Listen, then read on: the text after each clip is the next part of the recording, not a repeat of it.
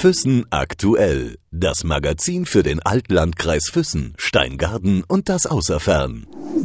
Im Gespräch mit. Wir sind zu Gast heute bei jemandem, der früher sehr rasant unterwegs gewesen ist. Kann man so sagen. Das, das, also ich denke schon, dass wir rasant unterwegs waren auf der Abfahrtspisten auf jeden Fall. Und im Riesentorlauf, also haben wir auch 50, 60, 70 km/h. Wir sind zu Gast heute bei Angelika Hurler, Ex-Ski-Rennläuferin, Teilnehmerin im Weltcup-Zirkus und heute endlich mal wieder zu Gast in der Heimat in Fronten. Ja, es ist einfach toll. Ich habe mich heute wieder so gefreut, das Panorama, es ist ja traumhaftes Wetter und wenn man herfährt, ist einfach ein Wahnsinn. Geht's Herz auf. Du bist ja recht schwer zu erwischen, lebst seit langer Zeit nicht mehr hier in Fronten. Wo lebst du? Ja, das ist richtig. Ich bin jetzt mittlerweile bis nach Nürnberg oder fast Nürnberg hochgekommen. In Weißenburg ist es. Und äh, schwer zu erwischen, vielleicht auch deshalb. Wir haben also dort unsere Mosterei aufgebaut und momentan, es geht schon los mit der Saison. Also Telefonate also sind oder die Telefone sind belegt und von daher kann schon sein, dass du öfters probiert hast, mich zu erreichen. Wir wollen ein bisschen mehr natürlich auch erfahren von dir, Andi. Aufgewachsen bist du ja ganz behütet hier in Fronten-Weißbach. Also das ist ja oft schwierig, sich so lange zurückzuerinnern. Aber nach allem, was ich weiß und die Bilder und die Filme, wo wir von früher haben, war das also schöner kann man sich nicht vorstellen. Und ja, wenn wir schon dabei sind, natürlich Skifahren. Das war, ich habe es neulich erst erzählen dürfen und das ist wirklich so, wir sind äh, nach der Schule an Skihang gegangen, gefahren, bis der Lift aus war, mit der Skier wieder bis vor Haustür. Also es war einfach Ski. Deine Eltern haben damals eine Bäckerei betrieben? Ja, das ist richtig. Also mein Papa war in der Bäckerei und äh, Mama hat im Laden praktisch verkauft. Ich habe mit fünf oder sechs, ich weiß es nicht mehr, ich war auf jeden Fall zu klein, dass ich oben auf den Arbeitstisch gelangt habe, habe ich schon in der Bäckerei unten Zwetschgendatschi gemacht. Hacken und Belegen von der Bleche. Also immer sehr aktiv gewesen? Ich glaube schon. Ich glaube, das ist mir in die Wiege gelegt. Ich arbeite sehr gerne oder mache halt Sachen sehr gerne. Und wenn du dann hinterher siehst, was du produziert hast, dann ist es noch schöner. Erzähl mal so ein bisschen was aus deiner Schulzeit. Ich meine, Skifahren hat da schon eine Rolle gespielt? Ja, auf jeden Fall. Also es war so, dass ich ähm, Grundschule, okay, das war jetzt das also dramatische, aber dann, wo ich gewechselt bin aufs Gymnasium, da war Skifahren auf jeden Fall ein Thema, weil ich musste da, oder meine Eltern mussten da zum Rektor kommen und wurden dann eben auch gefragt, ja, ähm, rentiert sich das, das Kind so lange vom Unterricht wegzuhalten? Weil ich war natürlich auch nicht die Beste in der Schule und habe halt das, was ich versäumt hat, nicht alles nachgeholt. Hätte ich vielleicht machen sollen, aber es ging. Ich bin gut ausgekommen. Wie alt warst du denn, als du zum allerersten Mal auf den Ski gestanden bist? Mit äh, vier Jahren hat es mein Papa mit mir probiert. Dann hat er aber gesagt, da habe ich noch nicht so recht gewollt. Und ein Jahr später, da bin ich dann anscheinend schon ganz gern gefahren. Und ich denke, mit fünf könnte man auch sagen, habe ich Skifahren angefangen. Wie hat sich das dann bei dir entwickelt? Ich meine, äh, Schulzeit auch, irgendwann kam sicherlich auch der Gedanke, ähm, was machst du nach der Schule?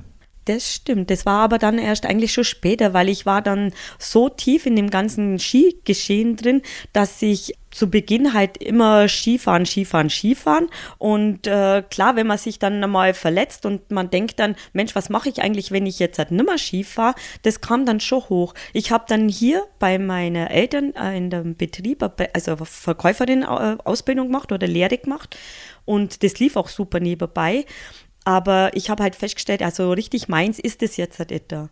Und wie gesagt, nach dem Skifahren, wo dem ich wirklich aufgehört habe, war schon so. Ich bin in ein tiefes, in ein tiefes Loch gefallen und habe halt überlegt, Mensch, musst wieder auf Pfirs kommen, du musst schauen, dass du irgendwas Vernünftiges machst. Und bin dann eben mal so nach Bad Wörishofen in die Schule als Physiotherapeutin. Oder halt zur Ausbildung. Also das heißt, die Bäckerei mal zu übernehmen, das war nie ein Thema für dich? Doch, war es schon. Das Thema war das, mein Papa hat gesagt, nee, das machst du mir nicht, Mädel, weil das ist zu schwierig und es ist auch wirklich so. Er hat sich ja selber da damit also sage jetzt mal kaputt gemacht, Kreuz kaputt und von der Staubbelastung die Lunge. Und dann habe ich eigentlich das schon auch eingesehen. Gemacht hätte ich es gern. Aber ich glaube, für meine Statur, du siehst mich ja jetzt mit meinen knapp 50 Kilo und 1,50 Höhe, da ähm, glaube ich, wäre es ideal gewesen weil du das gerade ansprichst, selber ansprichst, Andi, ist ja auch irgendwie ungewöhnlich, dass, ähm, ich mein, wenn ich mir so die ganzen Mädels anschaue, die früher den Weltcup-Zirkus und heute auch noch fahren, das sind also das sind schon welche, muss man sagen, dabei, die die sind schon kanniger, das darfst du schon so sagen. Ja, wenn ich mich jetzt so im Nachhinein da reflektiere, ich meine, äh, ich würde ja oft tituliert als Zwerg, als äh, Floh und also schon Pistenfloh und aber trotzdem, im Nachhinein denke ich mir, Mensch, die waren ganz schön frech, also die äh, Journalisten, aber es hat mich damals gestört, weil ich ja wusste, ich bin die Kleinste. Ich war oh, also weit, da war eine aus der Schweiz, die hat 10 Kilo mehr gehabt wie ich, die war auch noch klein, aber alle anderen haben 20 Kilo fast mehr gehabt wie ich. Also von dem her wundert es mich schon auch manchmal. Wie hat sich das denn entwickelt, Angie? Ähm, wann hat man denn gemerkt, dass du wirklich mitfahren kannst? Also auch im Jugendbereich da vorne dabei warst? Zu Beginn war es gar nicht so toll, dass ich jetzt da eigentlich das immer schon hier im Bereich, Allgäuer Bereich dominiert hätte. Mir waren viele Mädels und die waren alle spitze. Und ähm, ich glaube, mein Papa ist so ein bisschen draus schuld. Der hat mir irgendwann einmal eine gewisse Technik zeigt, die ich jetzt seit heute noch liebe. Einfach dem, dem Ski die Freiheit zum Geber, seinen Radius zum Fahren. Und ich bin so ein Perfektionist. Das ist für mich einfach das Allerschönste, den Ski so fahren zu lassen, wie der eben die Kurve fahren möchte. Natürlich musst du schon ein bisschen was dazu tun. Jetzt mit der Carver geht es leichter. Die hätte ich damals braucht vielleicht. Aber es ist immer für mich so gewesen, dieser Perfektionismus.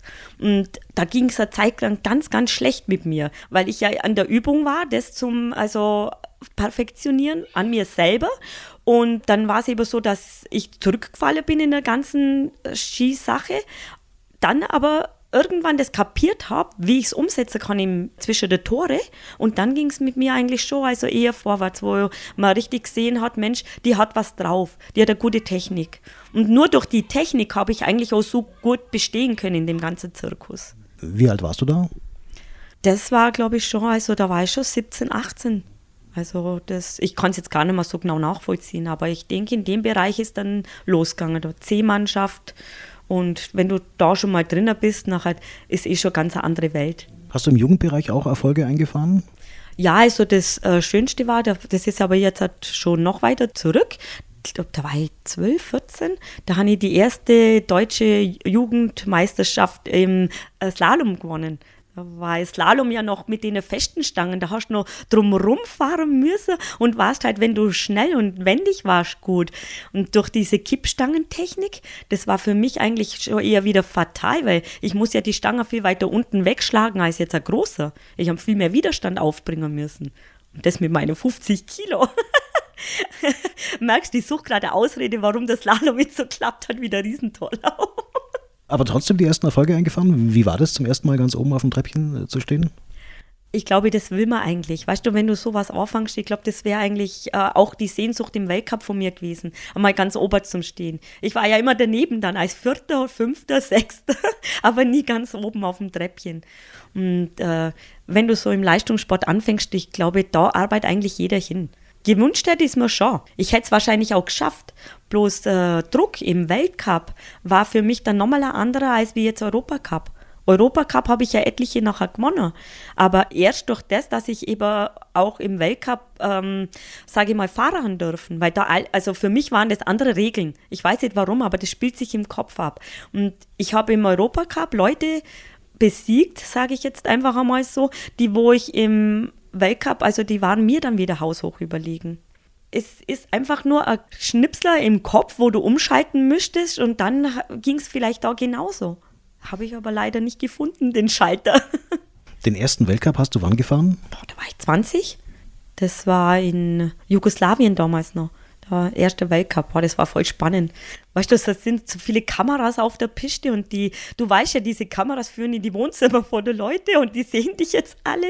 Ja, aber irgendwann hast du es dann schon, also das war, je öfter man ja was macht, umso mehr ist es für dich die Normalität.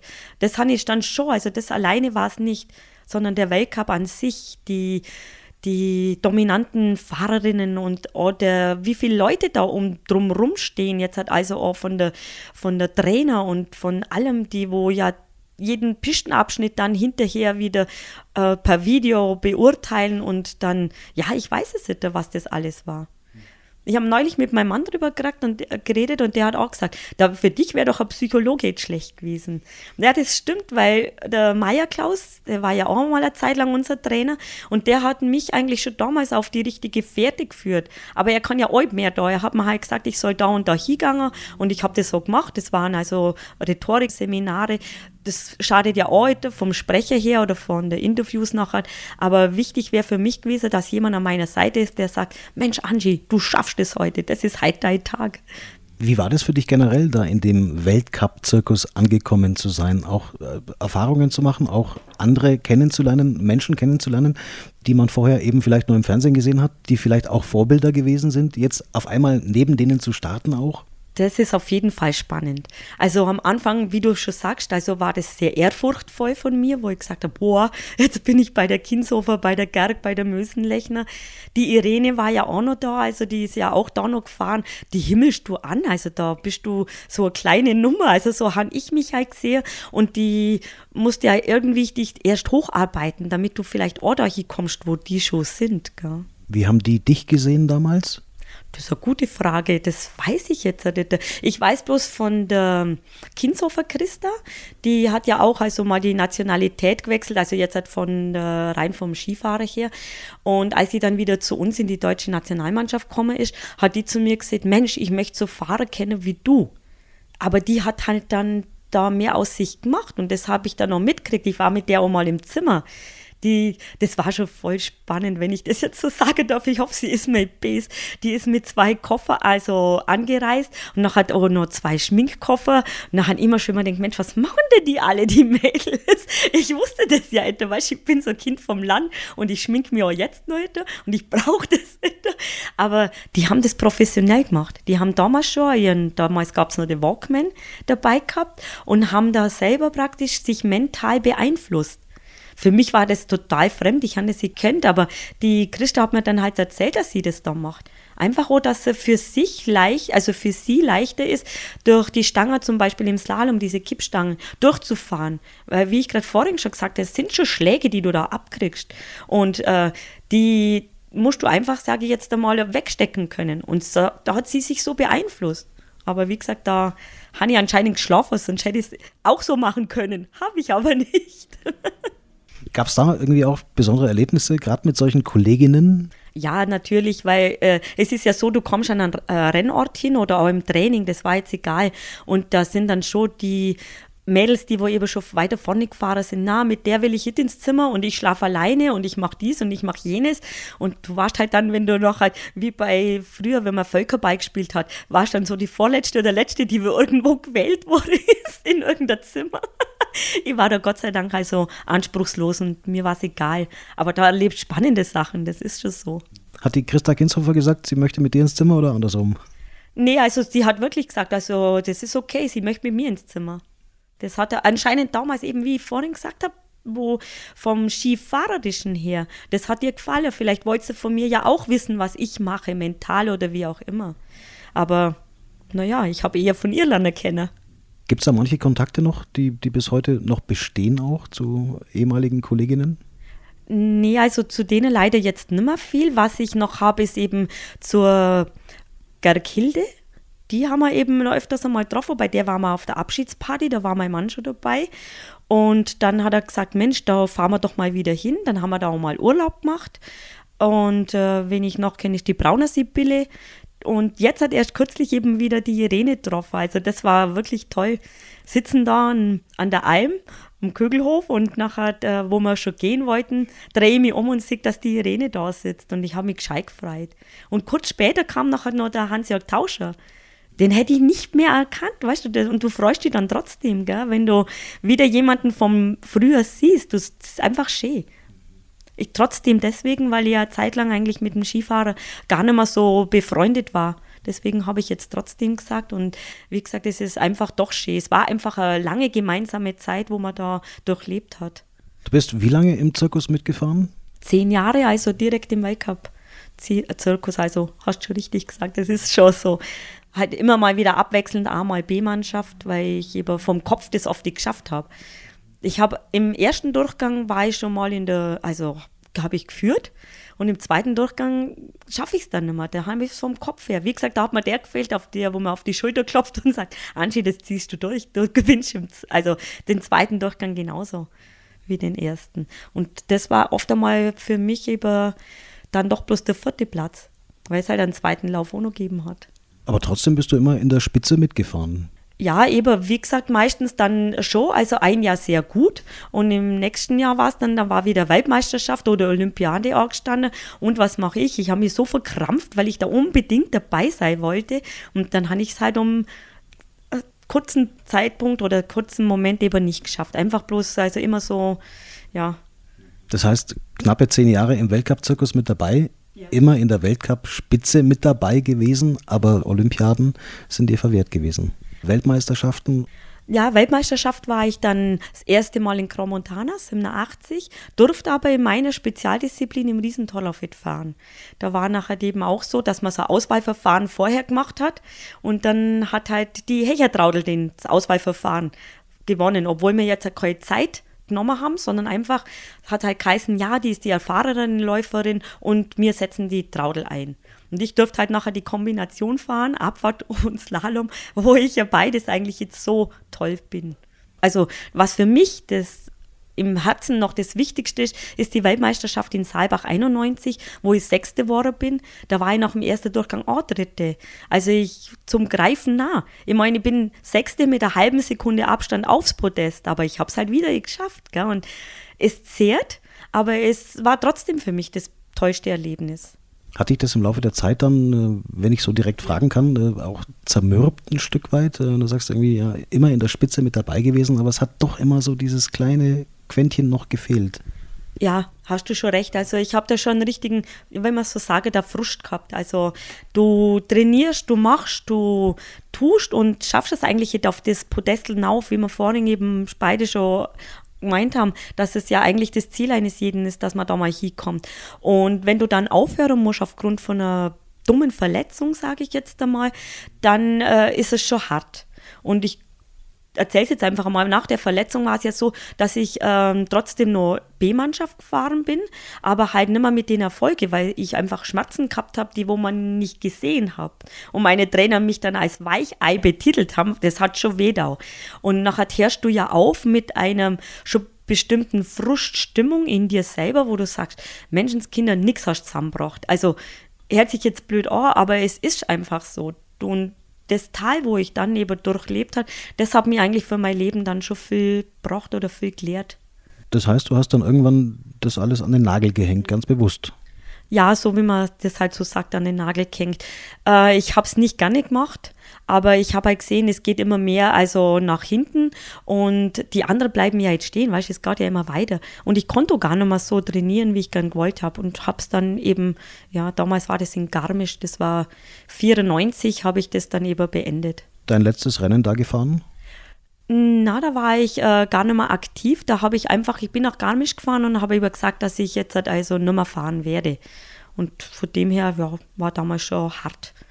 Aber das, was danach gekommen ist, das hat mich, glaube ich, für mein Leben dann noch mehr oder weitergebracht, als wie jetzt halt das vorher. Obwohl man sich das gar nicht so richtig vorstellen kann, Andi, dass man auch das einfach so von heute auf morgen oder von einer Saison auf die andere einfach so an den Nagel hängt. Naja, einfach war ja. Da weißt du, es war schon also eine lange Zeit. Ich bin ja nachher, äh, 91 war das eben, wo ich so gut gefahren bin. Da habe ich mir gedacht, boah, jetzt glaube ich, weiß ich, wie ich das machen muss.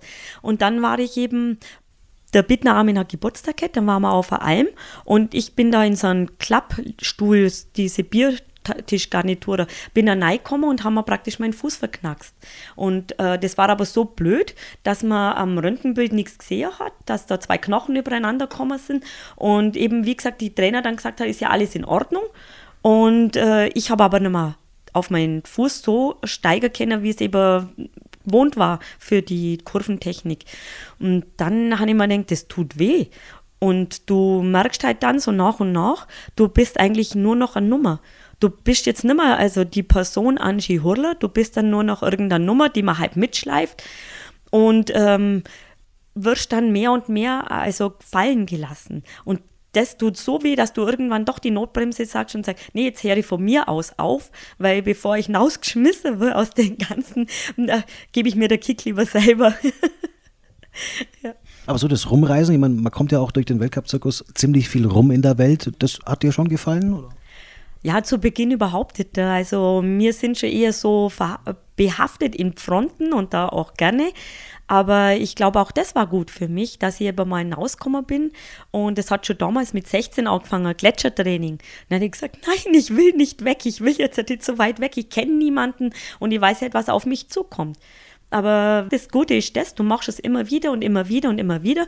Und zum Schluss war das voll schön. Ich habe mich gefreut, wenn wir in die Schweiz gefahren sind, wenn wir nach Italien gefahren sind. Frankreich war jetzt vielleicht nicht so spannend, weil da die Unterkünfte und das drum und drum nicht so toll war, aber auch die Pisten, es ist einfach schön. Amerika hat mich wahnsinnig gefreut, weil die haben für mich also die schönsten Skipisten für meine Verhältnisse, so wie ich gern fahre. So, so leicht kopiert und gar nicht so arg steil. Also Amerika war für mich da traumhaft. Du hast dann eben, wie wir schon erfahren haben, den ganzen Zirkus an den Nagel gehängt. Wie ging es dann weiter bei dir? Ja, genau. Dann habe ich erst einmal schon einen Durchhänger gehabt, bin dann aber durch ja, durch meinen Onkel, der hat eben eine Schuhfirma gehabt, wo er über verkauft hat. Und dann habe ich bei ihm ein bisschen mitgeholfen, habe gesehen, nee, verkaufen ist nicht meins. Und dann hat er eben gesagt, ich soll ja mal über im Arbeitsamt bei Ihnen, das war in Köln, nee, das war für mich alles riesig, habe ich halt da nachher geschaut, was für mich ungefähr also zutreffen würde. Und das waren einfach doch was Soziales. Und dann mein Papa hat nachher gesagt, Mensch, mach doch Masseurin oder sowas in die Richtung. Das wollte ich am Anfang nicht, weil alle Skifahrer, wo aufhören, machen Physiotherapeut, also zumindest die Mädels. Und dann haben wir gedacht, nee, das möchte ich jetzt nicht. Und irgendwann habe ich mich doch in Bad Wörishofen angemeldet. Bin dann eben drei Jahre zur Schule gegangen und habe eigentlich schon gemerkt, das ist toll. Der Mensch an sich, das Ganze, das gibt dann noch mit dem Skifahren ein bisschen einen Sinn. Du kennst dich ja schon besser aus und ja, die Blessuren jetzt kann man auch leichter verstehen, wieso, weshalb, warum das alles so ist. Also ich bin dankbar, dass ich das so gemacht habe. Habe das dann auch also zwei, drei Jahre durchgeführt, habe dann wieder Probleme gehabt, also mit der Gelenke und allem und bin dann auf Kur gekommen und da habe ich meinen Mann kennengelernt. Also es muss schon immer alles so sein. Was ich noch vergessen habe, Mensch, der Jakobsweg bin ich noch gegangen. Den bin ich aber, da war ich schon Physiotherapeutin. Und da habe ich schon gemerkt, Mensch, irgendwo habe ich noch ein Bedürfnis, das, das fehlt mir noch was. Und dann hat der Freund damals gesagt, Mensch, geh halt der Jakobsweg. Ich kann mir vorstellen, das ist was für dich. Weil laufen bin ich immer schon gern. Genau, drei Marathons bin ich auch noch gelaufen. Siehst das kommt so nach und nach, bröckelt das rein. ja, da ist auch wieder mein Onkel schuld. Den Jakobsweg, den du gerade erwähnt hast, da ist man ja dann doch etwas länger unterwegs. Viel Zeit zum Nachdenken. Genau. Und äh, das habe ich damals braucht. Wie gesagt, ich habe ja da noch keinen Freund, kein Money gehabt. Ich mir gedacht, Mensch, jetzt hat äh, irgendwas fehlt dir noch, jetzt hat schaust halt einmal, gehst auf den Jakobsweg, jetzt hier um einen Freund zu finden, aber einfach mal, um dich über dich selber nachzudenken. Schaue, wie du auch das verarbeitest. Das, das, hat ja doch noch wahrscheinlich irgendwo also rumort in mir, das aufhören müssen vom Skifahrer ähm, wo zwar durch die Physiotherapie wieder ein bisschen aufgefüllt war, aber eben dann doch wieder gekommen ist. Und da bin ich der Jakobsweg alleine losgegangen, han aber in, bin von Pamplona bis Santiago gelaufen und das in drei Wochen. Da bin ich losgelaufen, han dann innerhalb kürzester Zeit die ersten zwei getroffen, mit denen mich super unterhalten haben. Und dann, wir waren nach, glaube 50 Kilometer acht Leute und mit mir acht haben das dann durchzogen bis zum Schluss, bis über bis Santiago. Und das waren tolle Gespräche. Da waren wirklich viele, die wo mir geholfen haben, die wo eben mir auch gesagt haben, also, dass man was glauben muss. Ich habe dann auch zu Gott gefunden, wenn ich das so sagen darf. Und das war für mich einfach auch wichtiger Halt, weil du brauchst einfach jemanden neben dir. Und die haben mir auch gesagt, was ich machen muss, um dass ich einen Mann finde. Die haben gesagt, das musst du dir genau wünschen, das schickst du dann ans Universum. Das war ehrlich spannend. Da habe ich gedacht, das ist so ein Schmarrer, das kann ich jetzt gar nicht glauben. Dann haben sie bloß gesagt, ich muss genau aufschreiben, wie ich mir den wünsche. Dann ja nichts vergessen. und dann habe ich halt das so losgeschickt und wie gesagt, dann kam ich auf Kur, das war dann ein halbes Jahr, Jahr, äh, ja, dreiviertel Jahr später und prompt war er da. Zur gleichen Zeit eingecheckt wie ich und ja, hat passt. mit allen Eigenschaften, die du auf deinen Wunschzettel geschrieben hast? Naja, fast alle. Ich habe doch ein bisschen was vergessen, aber das, ich glaube, da braucht schon jeder noch seine Eigenheiten. Und durch deinen Mann bist du dann quasi ins Frankenland gekommen. Richtig, ja, genau. Also wie gesagt, ähm, für mich war doch die viele Reiserei des Guides so wichtig, äh, wo ich bin. Mir war es dann eben wichtig, ich habe jetzt einen Partner an meiner Seite und da, wo der ist, da bin ich zu Hause. Das ist einfach dann mein Ort, von dem aus ich alles machen kann, wo ich mich wohlfühle. Und ja, wir haben dann noch zwei Kinder jetzt, also die sind schon 10 und 12 und haben dort eben nachher da eine Mosterei aufgebaut. Ich weiß noch, ich bin mit dem Mini zu ihm gekommen. Und Mini war für mich damals also ein tolles Auto und hab, ja, passt zu mir passt. Und nachher haben wir halt überlegt, wie wir das alles bewerkstelligen möchten. Dann habe ich den Mini verkauft und wir haben angefangen mit der mobilen Mosterei. Und dann sind wir so umeinander gefahren und das hat sich halt dann auch rumgesprochen. Und mittlerweile haben wir jetzt halt auch schon eine stationäre mit einem großen Grundstück in Weißenburg. Und ihr bewirtschaftet oder auch dein Mann äh, Forst? Stimmt, also er ist im Forst groß geworden, das hat er also gelernt. Und äh, so haben wir jetzt also keine Fläche. Das hat dann der Schwager, der hat viele Obstbäume. Das kommt eben noch vom Opa her. Der ist leider erst verstorben vor zwei Jahren. Und das hat dann alles der Schwager vom Bauernhof gekriegt. Und wir dürfen aber das, äh, die Ernte praktisch dürfen wir dann verarbeiten. Und das sind nachher eben auch also Säfte, die wir wieder verkaufen. Weil Haupt, unser Hauptbetrieb ist schon eine Lohnmosterei. Die Leute kommen mit den Äpfeln von ihren Bäumen und das Obst verarbeiten wir dann eben in ein Bag-in-Box-System und die Leute, die kommen über ja jedes Jahr wieder. Das ist schon schön. Also wir haben da schon unsere Stammkundschaft und ja, es macht Spaß. Das heißt, bei euch gibt es immer einen guten Saft. Sozusagen, ja. Und wir tun unsere Möglichstes, dass es immer besser wird, das Ganze. Jetzt hast du eine Zeit lang ähm, mit der ganzen Thematik auch äh, des Skifahrens, des Weltcup-Zirkus gar nichts mehr zu tun gehabt, äh, hast es weit von dir äh, gehalten. Äh, jetzt im Nachhinein, Jahre, Jahrzehnte später, so langsam, das hast du im Vorgespräch erzählt, kommt es aber alles wieder zusammen. Der Kreis schließt sich scheinbar irgendwann.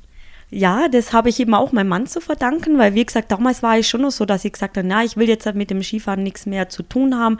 Leider auch mit den Leuten, die da dazugehören, habe ich mir halt damals einfach so äh, beschlossen, für mich beschlossen.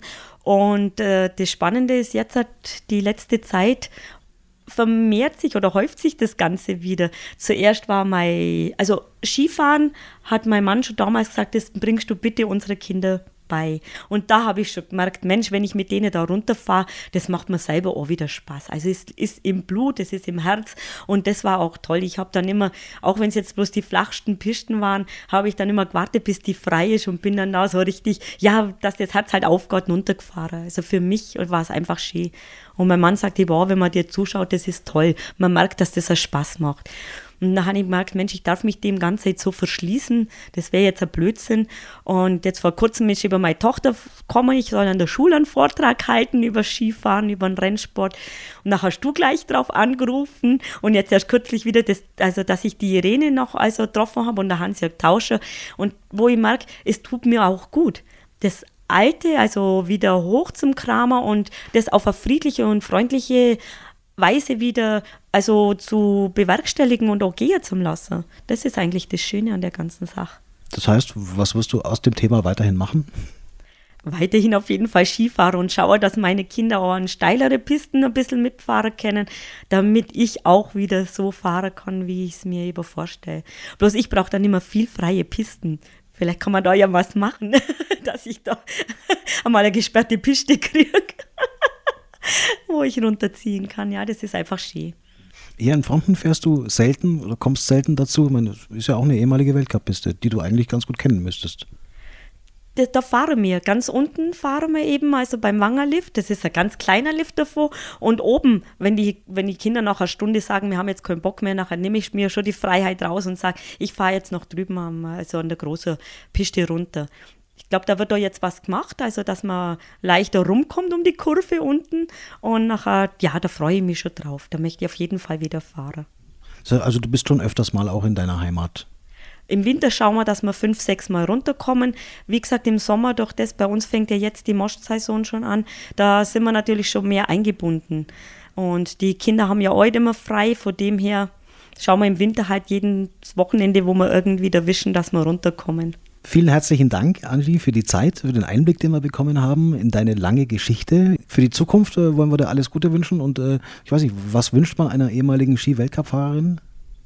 Ich glaube, du kannst mir fast nichts mehr wünschen, weil ja, auch durch das, dass wir jetzt miteinander sprechen, ähm, merke ich ja, dass das doch irgendwo, sage ich, was ich da gemacht habe, einen Wert gehabt habe, dass es für mich einen Wert gehabt habe und was wir vielleicht noch vergessen haben, das habe ich auch so als Rennläuferin selber gar nicht so mitgekriegt, dass viele ich habe viele Fans, die ähnlich groß sind wie ich von der Statur her, dass ich denen da auch ein bisschen was mitgegeben habe. Das habe ich nie so mitgekriegt. Und das ist für mich natürlich schon, also, wo ich sage, das berührt mich, weil ich finde es schade, dass ich es damals nicht so mitgekriegt habe, weil sonst hätte ich den Fans noch viel mehr ans Herz gelegt. Wir Kleine schaffen das.